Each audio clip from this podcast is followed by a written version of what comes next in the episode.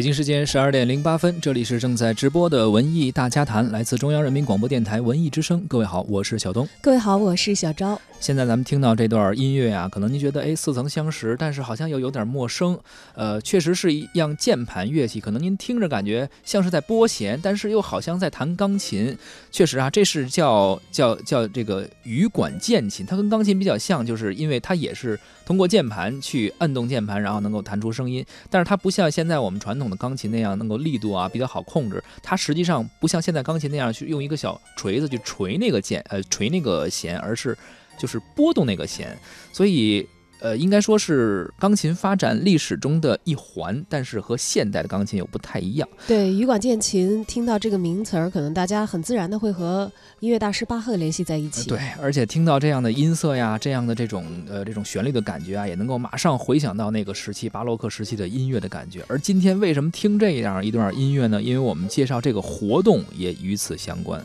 呃，就是介绍这个键盘乐器的发展啊。呃，由中华世纪坛艺术馆与意大利驻华使馆文化处文化中心联合主办的二零一八中华世纪坛欧洲文化巡礼——意大利钢琴之旅音乐历史与创新系列活动于五月十七号正式开幕了。作为二零一八相约北京艺术节的重要项目呢，它将通过乐器展、音乐会、还有讲座以及大师班等部分，推广意大利的钢琴文化与音乐，促进艺术的共赏、文化的交流。今天呢，我们一起通过耳朵来走进这场活动。在收听节目的同时，也欢迎。大家发来互动信息，关注文艺之声的微信公众号，还有可能获得我们赠出的演出门票。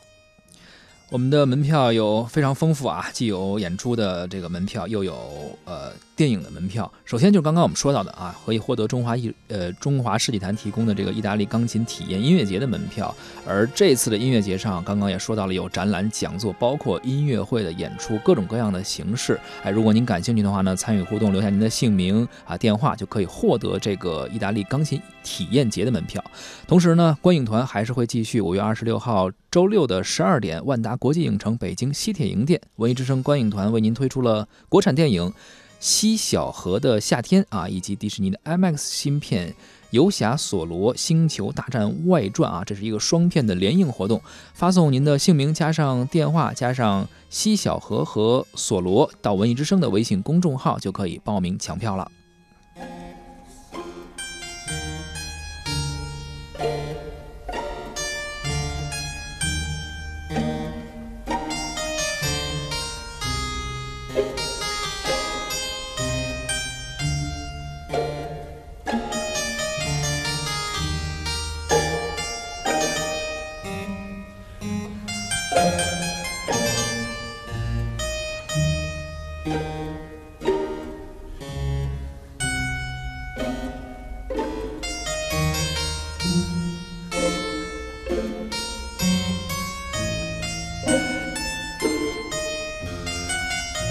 今天来听羽管键琴的演奏啊，觉得是一种比较稀奇的体验，因为它流行的时代距离我们今天已经有相当长的时间了。在巴赫的时代，它是非常主流的一种演奏的乐器。确实是啊，说到钢琴，咱们现在都知道乐器之王嘛啊，但实际上。呃，历史上在巴洛克时期或者更早的时候，就是钢琴还不像现在这种形式和现在这样的音色，它有一个很漫长的发展过程。而在乐器的制作领域啊，其实意大利也不仅是诞生了享誉全球，现在都我们都知道提琴这个精湛的手工传统也体现在钢琴上。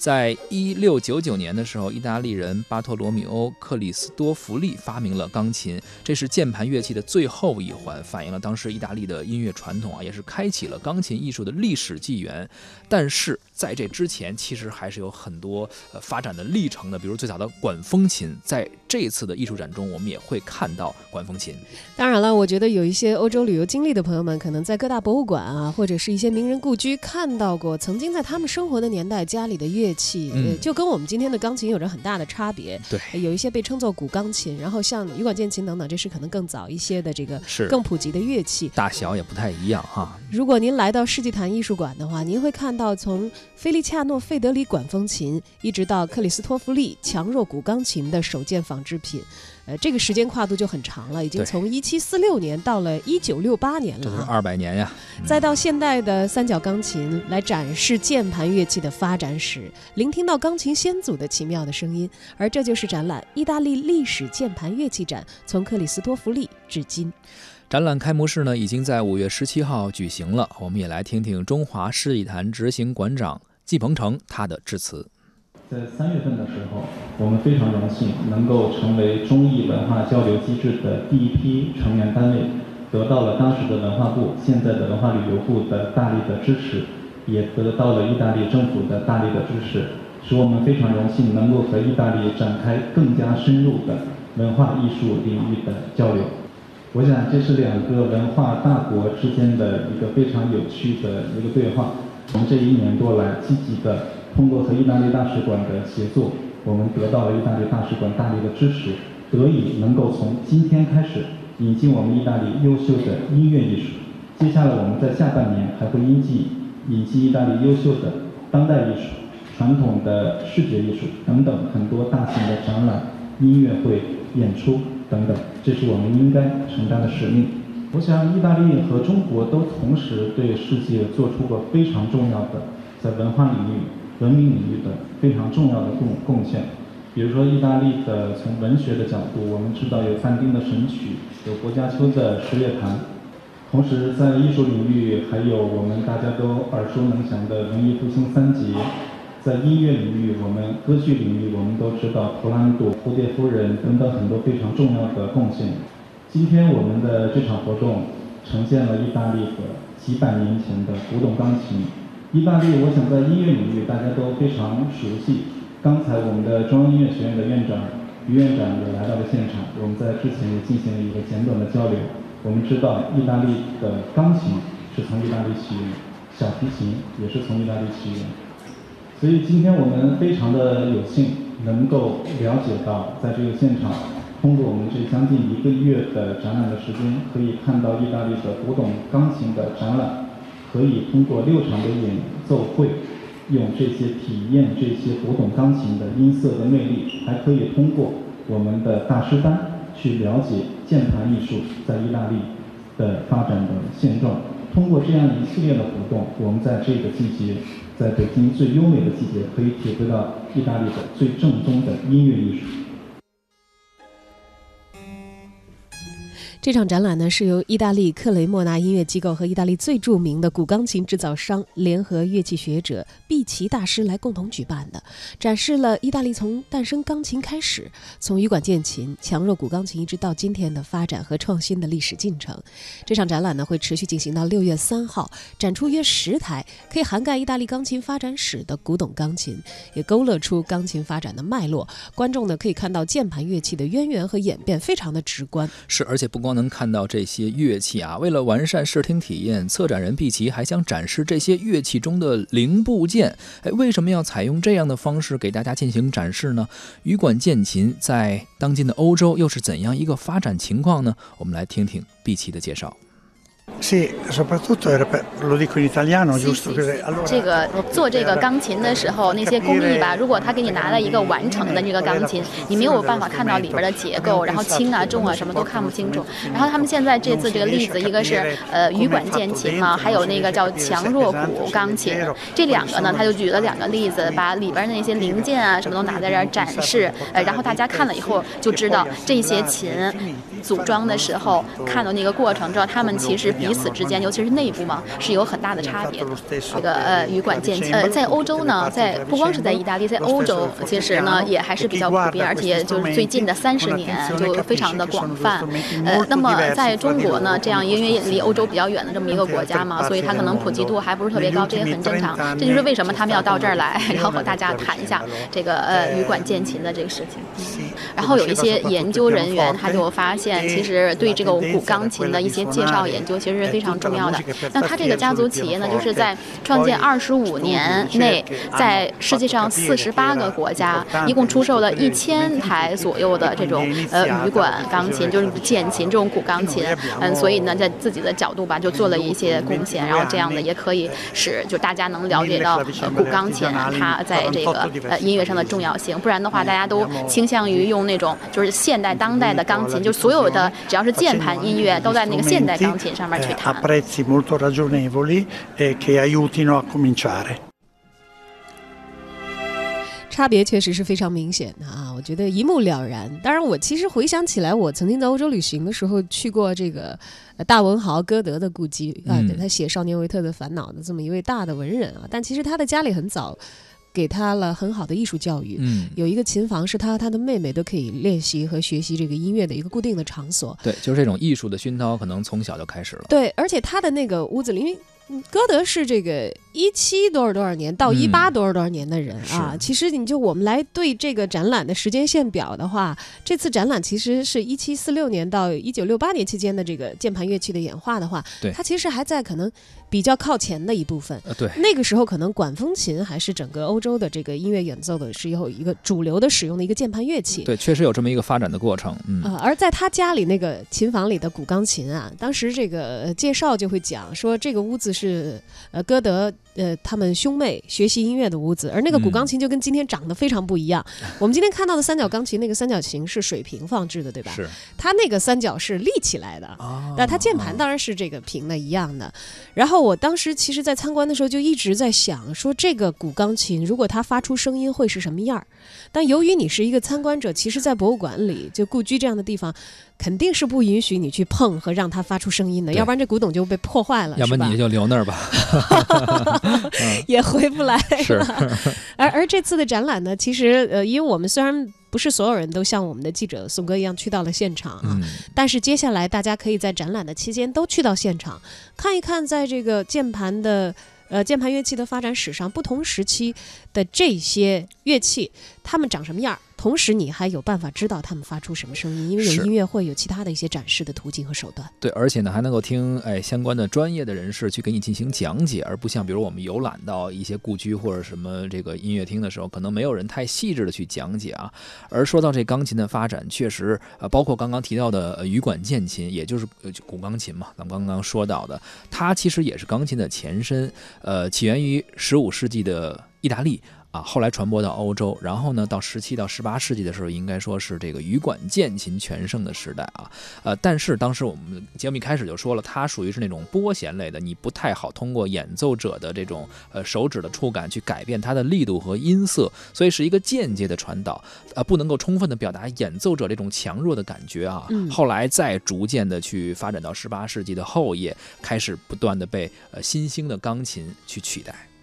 其实早在十六世纪，中国和意大利呢就曾经建立起了一座音乐的桥梁。利玛窦呢赠予了万历皇帝一台意大利的楔锤键琴，嗯，将西方的音乐呢首度引进到了中国。在二十世纪的初期，意大利人梅百器又在中国从事音乐教育活动，创建了中国的第一支现代交响乐团，也就是今天的上海交响乐团的前身。而钢琴家傅聪就是他的弟子。那么今天的中国呢，是钢琴的产销的大国了啊，有非常之多的钢琴教育中心。我相信这个弹琴的孩孩子们也有很多可能对于这段历史是呃颇有兴趣的。对，很多小朋友呢，其实也可以来到现场去看一看这个展览，包括你刚刚提到的这个意大利的楔锤键琴，其实这个听名。字也知道，它就是应该是进行敲击，它是一个小键琴，所以真的，我们在这次展览中可以看到不同的历史时期的键盘乐器的发展，也能够看到很多真的是古董，或者说是当时世界上第一台这种就是仿制琴，能够看到它是怎样一个原理，看到其中的零件，这个非常不容易。而这一次呢，意大利驻华使馆的文化参赞孟飞旋也来到了现场，来听听他对于这场展览的解读。中国的这个学钢琴的小孩非常多。首先从这种广大老百姓的接触音乐的，我是非常赞成这样的一个做法。实际上是钢琴把音乐呢，呃，能够走进家家，这种是一个很好的一个一个一个做法和模式。那么另外呢，如果我们讲一些这种专业的音乐呢，中国现在在传统的钢琴已经达到了世界呃顶级的水平了。呃，那么这样的古钢琴呢，呃，除了可能对历史、对研究、对学术呢，是否可能对中国的这些顶级的呃世界顶级的音乐家呢，也有一点呢用吗？我觉得有。除了现在大家谈的这种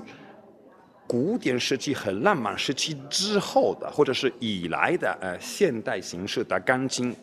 之前实际上。用的都是类似于我们刚才讲的意大利强弱古钢琴的来作曲。我举一个例子，现在全世界弹的非常好巴克的音乐呢，实际上巴克的音乐呢从来没有见过现在的钢琴，所以我们现在弹的巴克的都是跟巴克的作曲作曲家他根本没有想过的，有可能用这个乐器来演奏他的音乐呢。那么，如果我们现在呢，这些钢琴家呢，他们去研究呢，呃，巴克的那个时代，呃，羽管键琴也好，啊，或者甚至强弱古钢琴也好，如何如何是演奏他的乐器，是不是会对他们的、对巴克的、对莫扎特、对贝多芬的？他们的这个解读，所以呢，我们研究这个对中国的这些钢琴家，对中国的年轻人，我建议他们呢也去琢磨研究古钢琴的，可以更好的理解和解读从巴克的，至少从巴克的到贝多芬的钢琴作品。刚才我们更多说的是这场意大利的历史键盘乐器展啊，其实这个展览呢，呃，不光是一次乐器展，同时也是一个钢琴之旅，包括音乐历史与创新这个系列活动的一部分啊。除了看展览之外，其实刚才我们也说了，还有什么音乐会，还有讲座，这些东西都会在中华世纪坛的艺术馆接连上演。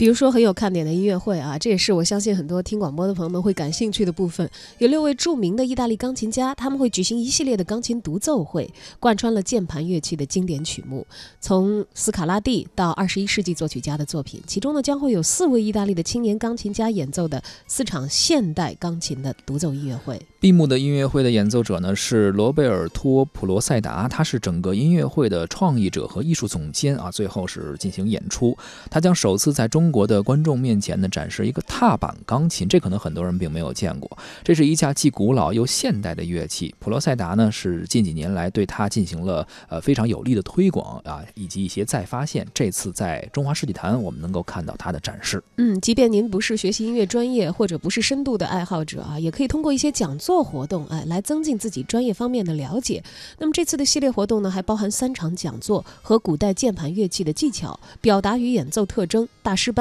还从历史和科学的角度啊，都会对展出的乐器呢进行分析和讲解。是，您可以根据自己不同的需求和喜好啊，毕竟每个人的基础不一样。有些人可能就是音乐爱好者啊，或者说钢琴爱好者；有一些人可能专业一些，甚至有一些呃学生可能正在学习钢琴。可以根据自己不同的需求，选择不同的讲座，呃，去进行学习也好啊，或者进行一些入门也好。包括这个古代键盘乐器的发展历史啊，他会讲这个到十七世纪到十九世纪键盘乐器的一些演变。呀，包括呃，从古典钢琴到现代钢琴的演奏技法的一些演变，包括还有什么莫扎特时期的这个强弱古钢琴啊，以及现代这个三角钢琴的不同的一些变化，还会看到很多键盘乐器，包括管风琴啊，还有黄风琴、钢片琴等等，这些可能我们。原来都没有见过，甚至没有听过的一些乐器，在这次讲座中啊，包括一些音乐会中，都会得到一些展示啊。我们也可以从以音乐爱好者的角度啊，去了解音乐史的角度啊，或者说通过了解钢琴的发展的角度进行一些学习。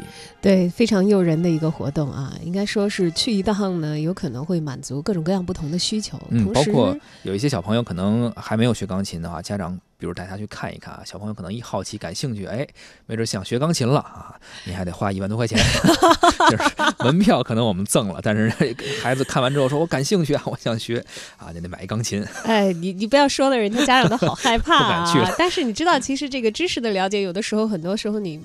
如果没有赶上这样的机会的话，你有时候有时候花更高的成本，知道吧？听一场音乐会买票得多少钱？而且其实，呃，刚才是开个玩笑，说钢琴也好，或者音乐也好，呃，不一定我们要学这个专业，或者说从小这个孩子就要去一直去科班去练这个东西，因为。呃，艺术的熏陶可能是在小时候一点一滴的，不一定你看完这个之后就要去学习，但是平时带孩子去看一看这些音乐会啊，了解一些钢琴或者音乐的历史来说，对于他成长的过程应该是非常有好处的。对，这是人类的艺术发展史上有着非常清晰脉络的一条线，它也积累了非常之多的这个前人这方面特别有才华和天赋的人他们的智慧啊，尤其是你看像现在，呃，拿这个提琴作比，虽然这个弦乐跟键盘乐器是非常不一样的啊，但它也是在这个呃现在传世的名琴也都是这个意大利以前的制琴师，甚至现在连制作的方式和他所用到的材料都并不知道了。而在这个键盘乐器的发展史上，我们还有这么多目前有迹可循的